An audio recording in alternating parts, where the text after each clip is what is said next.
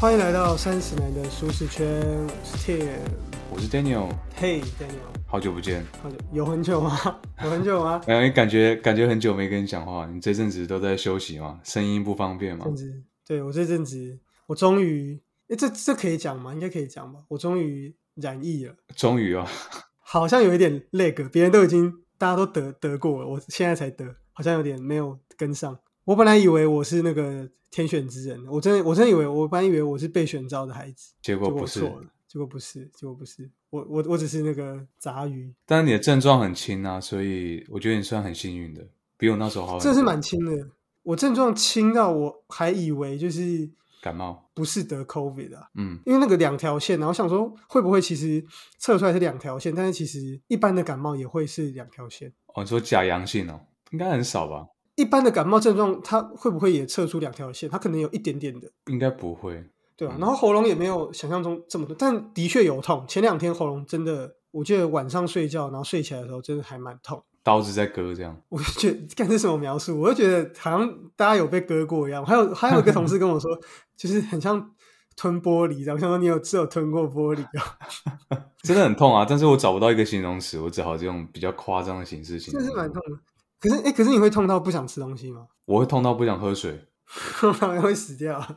这样很痛吗？吃完药就好一点，可以缓解一些。由此可证，疫苗真的有用，因为真的症状蛮轻的。你是那时候只打两两剂？对啊，我只打两剂啊。那你现在这阵子你就工作事情都没在处理了，对不对？就在家休息了吗？没有没有，其实我蛮奴的，因为我就觉得我是我 from home 嘛，不是请病假，但是。主管就一直说不要让我看到你在线上哦什么的，刚去睡觉哦什么，然后但我我还是一直有在工作。你就隐藏模式，然后继续工作，对不对？不在线上，可是隐藏。我没有隐藏，我就是一样，就是哒哒哒在工作，就是展现我社畜的一面。没有，我本来以为说你会因为感冒或是生病，就把那些不想处理的事情放在旁边，然后拖着这样。我不是一个拖延的人。讲了这么久，终于 Q 到今天的主题。原原来原来讲那个是要讲到扣到这个拖延。对啊，我是想问你说，不论是有没有生病啊，或者说平常的时候，你有没有遇过有一些不想处理的事情，觉得很烦，就把它放在一个什么代办清单，就一放就好几个月或一年？我觉得工作上印象中是没有拖这么久，没有哦，好像学日文这件事情被我拖蛮久了，好像也是超过半年。我觉得这种事情对我来说蛮少的了，而且那个严严格来说也不算是拖延，就是就是尚未启动的计划之类的。嗯，就他没有一个实际的 timeline 在那里啊，所以你就先放着。对对对，但是没有那种就是比如说啊，我要给别人一个东西，但是我拖了很久都没有给。我记得印象中蛮少这样的状况，我自己蛮少。那你算不错，那也不错哎，你跟大一般的大众不一样。你会吗？事情很多的时候会啊，因为我觉得是算是压力造成了，而且最近工作特别明显，因为工作现在 handle 好几个案子，然后他的每个案子的 timeline 都很像，就会他会把 deadline 都塞在大概那几天三四天这样，然后你就所有东西就要一次在那时候做完。那有时候就会想先挑着做，有时候会想先挑几个来做，然后其他另外几个就会先放着啊，这不就拖延？哎，可这样比较好啊，这样表示大家都同阶段，这样。比较不会错乱，不然你有些刚开始，有些快结束，这样不是会蛮错乱吗？像我记得我之前做书的时候，就是会这样，就是上一本书的结束是下一本书的开始，其中一本书的中间，然后其实就蛮错乱。这样也不是不好，我只是要说，工作量大的时候是蛮容易会拖延的，因为你一定要先做一个东西嘛，另外一个人就被就被放在旁边了。所以，所以通常是怎么样的事情你比较会会拖啊？如果是个人的事情，通常是他不重要，然后也。不急着做哦，比如说回台湾，回台湾是很重要，但是不急，所以就不会影响到你的生活，然后也不急，就会先拖延。那就表示这件事情不重要，他根本就不需要做，所以才会拖着嘛。OK，所以你你也是这种比较不急的事情才会拖嘛？一般真的工作上紧急的时候，没有工作的话，有几个事情我可能会拖到快到 deadline 的时候我才会一次把它做完，就时间上急迫的时候。比如说有一些 PowerPoint 要做的时候，因为我前面的什么数据分析都做好，只是我还没有把它整理成一个可以可以分享给客户的东西。但是时间上我又没有其他时间做其他事情，我就会要报告前一个晚上就把它做出来。我不会在前几天就把它弄好，也算是比较没有这么重要的 part。算很重要，因为最后你是要 present 嘛，所以那个嗯东西很重要。但是我还有其他更重要的事情。我我我自己在工作上比较是不喜欢没这么喜欢的事情啊，我就会比较拖。比如说，我也会啊，可能一些人情世故的东西，比如说请别的部门的人吃东西啊，或是我觉得我常会不小心忘记，这样就这这种比较礼数的这种东西，我可能有时候就会忘记。简单来讲就是不想做了啊。美国可能比较少遇到这样，美国应该应该比较公事公办，感觉华人比较会这种。你们会下班去酒吧喝一杯吗？我在家上班应该就不太会有这个机会啊。出差的时候会啊，晚上开完会的时候会去喝酒啊。party 这样喝爆这样，也没有啊，就就几个人坐在吧台，然后在那边聊天。嗑药这样吸那个人，没有没有没有没有，不要害我！哎、你不要把我不要把我人设弄成就什么不正经的人，好不好？好所以呢，我们这集其实就是要来谈谈，就是大多数的听众，我想应该都会有的毛病，就是拖延啦。不论是在生活上或在工作上，大家应该都一定有拖延的经验。来介绍一下这本书，这本书叫做《告别拖延脑：靠意志力没用，用认知实验提升大脑警醒度，改善八种类低效率症头》。日文这边我们请 Tim 帮我们翻译一下。欸不要叫我念啊，我没有准备啊。哦，OK OK，没关系，我们会把那个 Google 翻译贴在这边。那请 Google 小姐来翻。やらなきゃいけないのに何も終わらなかったがなくなる本。好，呃，作者是叫菅原洋平的，然后译者是高秋雅，高宝出版，今年五月出版，所以蛮新的书，算新的吧？算蛮新的，算蛮新的。对啊，才几个月而已。这个是 Daniel 特别针对自身所需、公器私用 说要讲的这本书。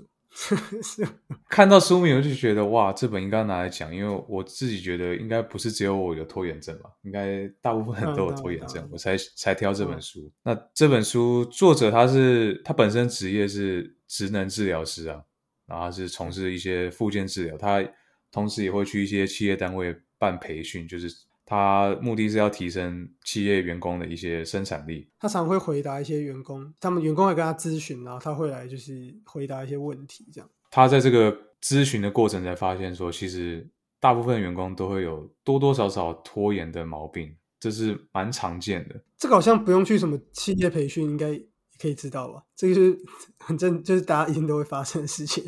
有这个专业人士出来讲这件事情，大家比较会证实说，哇，真的是在各个公司上或是各个部门里面都有这种拖延的事情发生。对啊，有人有人甚至严重一点，他因为太多事情，什么代办事项太多，然后没办法呼吸，或者说连身体都出现一些警讯，这样就真的蛮严重的。压力太大，就是觉得被事情追到，就是喘不过气这样。我自己目前是很少有这样状况，有时候偶尔偶尔真的在工作的某一些 moment 会突然出现，但不会到累积到下班或是怎么样，是没有这么夸张。最近特别有这种感觉，有时候会有一点这样，因为事情真的太多。作者这边说，其实拖延症的根本不是我们自己，是我们的大脑。大脑里面有一些路径，如果你可以改变的话，其实拖延症是可以被根治的。嗯，因为作者其实觉得说，应该说我们一般都会觉得说啊，我的个性就是拖延啊，我就是对我就是这样毛病，对对对。但其实作者说，诶，其实不是，其实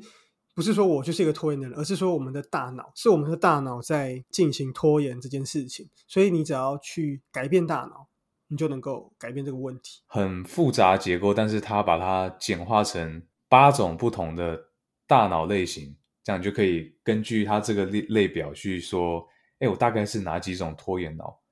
那最理想的情况，你的大脑是切换的速度很快，然后惊醒度是大概中等，不要太高，也不要太低。X 轴是切换速度，Y 轴是你大脑的惊醒程度，一个九宫格，大家可以想一下，我们会再把图片贴到 IG 上面，有九种不同类型的大脑。如如果用我们的那个手机那个号码那个来看，应该就是最好就是四号那个位置，因为一二三四五六七八九嘛。其实我这边还蛮意外的，就是说既然会是精信度是中等，然后切换竟然是快，因为我原本以为要么就是不然就中间最好，就是切换也中等，然后精信度也是中等，或不然就精信度很高，切换度中等。没想到竟然是切换要很快，然后精信度只要中等就好了。然后关于这个拖延脑，我们下一期节目会跟大家介绍其中的三个，因为我们不可能，我们不可能全部讲完啊，太多了。然后这一集呢，我们在介绍这个脑之前，我们想要先来讲几个小实验，等于说可以用来普遍去有效改变拖延，就是说它是一个普遍性的去改变拖延的一个小技巧啊。其实呢，想要改变拖延啊，我觉得这个有一个蛮特别的一点，书中有提到，就是说其实需要的不是说很高昂的情绪跟斗志。一般我们都觉得说，哇，我要改变拖延，我就是要情绪很高昂的，就觉得说下定志向，对不对？不用像阿布宽那样子，那样子有点太多了，不用下定火箭那样，那个太夸张。不用不用不用不用不用大吼，不用不用不用，这样反而会适得其反。对，作者认为说，我们应该采用一点一点的这个小实验，然后去慢慢的去改变。因为其实如果你燃燃烧斗志的话，像阿布宽这样，你就等于是在做一个像是挑战，那这样就会有成功跟失败嘛，对不对？像他们开发火箭，那如果失败的话，就很挫折啊。但如果你是用这种实验的方法，它其实没有成功或失败，它就是一次实验再透过下一次实验，然后来累积数据，然后慢慢的累积形成习惯，渐渐的改变大脑的习惯。作者认为说，这个才是大脑比较适合大脑的一个做法。像是原子习惯里面其实也有提到嘛，就说最有意志力的人，其实他是最节省自己意志力。就是他不是说因为我意志力很多，所以我可以改变事情，而是他知道怎么样去用一些方法，能够善用自己的意志力去推推进自己，有有点像这种感觉了。那以下我们来讲几个共同的一个防范拖延的一个技巧。好，那首先第一个就是不要说可是，因为人在说可是就是 but 的这个时候呢，我们的心跳、呼吸都会加快，然后我们的身体呢就会进入这个交感神经有优势的一个高代谢的这个状态，想要展现自己的优越感，所以我去解释某一件事情，这个想法其实是比较消极的，因为你其实是不想要变化，你才会去解释。这个好像很实用哎，因为我我蛮常听到有人说。可是怎么样？怎么样？怎么样？这个你在讲可是的时候，其实你就会不想改变，因为别人讲一个事情，就说：“哎，可是怎样怎样怎样啊？”就一个理由。对对啊，对啊。所以作者建议说，你在听到提议的时候，你改说没问题，那会让你的腹侧的迷走神经会增强。那这个神经呢，可以去降低情绪的一个起伏。那再来另外一个是，下次一定可以改变这件事情。我们要改掉这件事情。哎，你可能会觉得很奇怪。哎，我我。为什么要这样？因为一般人都会说：“哎，好，比如说我讲了你一件，比如说我拖延了，你就说好，那我下次一定要呃准时完成，对，不要拖延。”对我说：“哎，今天太晚睡了，一点才睡，不行，我明天一定要十一点就睡。”可是其实他说下次一定要，其实是一个将拖延行为去当做没有发生过的一个表现，等于说这次不算，我我下次再来过这种感觉。这样的话，其实就会让你的大脑无法去获得。感官的数据，然后来改变行为。对，那我们该要怎么做呢？作者认为说，应该要改成说很有意思，或是很开心。诶，今天这样很开心，今天这样很有意思。那你今天的这个拖延行为呢，其实就会被存到大脑里面，不能再做这件事情，大脑才会慢慢去改变。对，但他不是说要你去逃避你拖延这件事情，他是要说面对你真正有拖延这个事实，然后。用乐观的方式把它储存到你的大脑，你你会比较容易意识到，哎，其实这可以改变。如果你是说啊，下次我一定要怎么样怎么样，那个就比较算是比较负面的储存方式，这样你的感官数据就没办法改变。对，而且重点是它会把你这一次的数据取消掉，就很像说你打一场很烂的比赛，你就说啊，好，那我们下次一定要打好，那这这场就不算的这种感觉，那你就没办法累积到这场的经验。然后再再来是细分任务。那这个我觉得蛮直观的啦，就等于说把大任务拆成小步骤嘛，步骤拆的越小，就越容易开始去行动，变得更小了嘛，就更容易去启动了嘛，对不对？比方说做一个 project，应该有感觉，它还是一个很大的东西，对不对？那为什么专案管理会需要做各个细项的时程表？就是这个概念嘛，它把它细分成任务。比方说，我要跟 IT 讨论怎么样可以让这个计划实现，然后我一方面要跟客户讨论我这个 proposal 什么时候要给客户。然后跟采购讲什么时候要下订单，然后跟你的主管讲什么时候这个 project 可以 close，就是把它细分的所有的细项，不要直接说我要把这个 project 做完，那这个太大，人家听到会 shock 嘛。但是如果你把它细分成说，哎，我有这些部门要去接洽，然后我要我的大概时间是怎么样，大家听到就会说，哦，你真的有这个规划，然后这件事情其实是可以完成。我之前听过一个说法，就是说遇到困难的事情的唯一的解决方式就是。把它拆解，然后各个击破。像我记得王建民也讲过，那时候他就投了一个胜投，不知道玩投还是玩疯还是怎么样。你还问他说：“哎，你你是怎么样投出这场球的？”就是这种九局好投这样。他就说：“我就是一球一球投，感觉是讲废话，但 就是但就是其实就是像这个道理，就是因为投手可能一场可能要投个一百二十球之类的，你你这个比赛要打到九局很久，两三个小时，说你不可能就突然就到结局，但你你唯一能做的就是一球一球投嘛，一球一球把一个一个一一个一个人解决。好，那再来就是下一个，下一个。下一个就是去说明自己可以不拖延的原因，不可能每件事都拖延嘛，你一定有些事情还是会去做嘛。那为什么你有些事情就会拖延，有些事情就不会拖延呢？作者提到说，你可以试着去找出为什么这件事情 A 你没拖延。大脑喜欢自圆其说，所以你不要去让大脑去找拖延的原因，你赶快去让他去补一个为什么你可以做到。比如说，诶，我在做 A 的时候我就没拖延，是为什么？那你把这个理由也去补到 B 上面，让 B 也能够获得这样子一个不拖延的理由。还有一个，我们也觉得蛮有趣的，在快要说出拖延的时候去动动手，这什么意思呢？因为作者认为人的大脑跟人的身体是连接在一起的。想到要拖延的时候，你就先把手动一动。当然，长期的目的是说，比如说你想要拖延的时候，你就让身体能够在你想要想到事情的时候就直接去做。可能先从动手开始，然后之后可能就会改成，比如说我想到，哎，我要去。洗澡，那我我就立刻身体就跑到浴室去把水打开去放水，把事情跟动作连接在一起。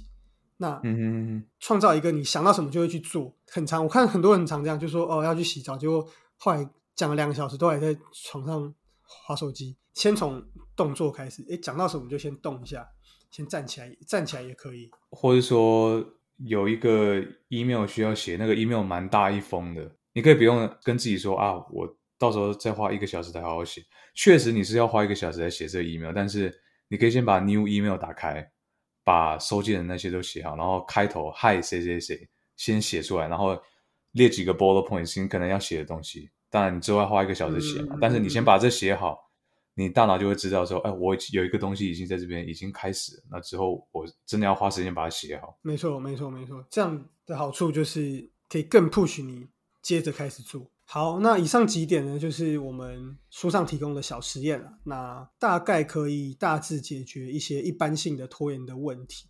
那当然，拖延的症状百百种，所以作者在书里有提到八种脑嘛。那下一集呢，我们就会来更深入的，其中三种类型的大脑的拖延状态，我们来仔细来做说明，然后该怎么样去调整。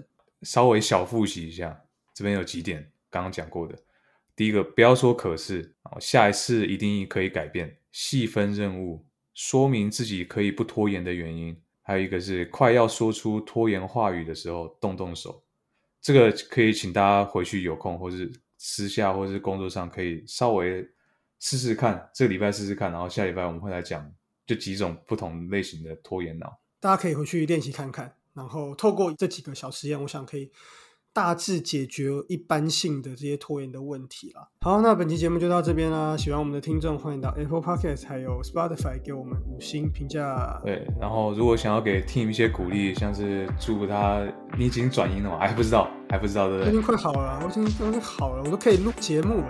如果有粉丝觉得哇很心疼 Team，还可以私信给小编，因为现在 Team 其实也可以看到这些信息，然后或者你直接到。各大平台上留言，就是祝福说：“哎，Tim，希望你可以身体赶快恢复到以前的状态啊之类的，可以欢迎留言给我。”可以。然后这集就是声音可能有点怪怪的，所以大家，但我本来声音就怪怪的，所以我不知道大家听不听得出来差别。但反正如果觉得声音有特别音质特别不好的，请多包涵。下次见啦，拜拜，拜拜。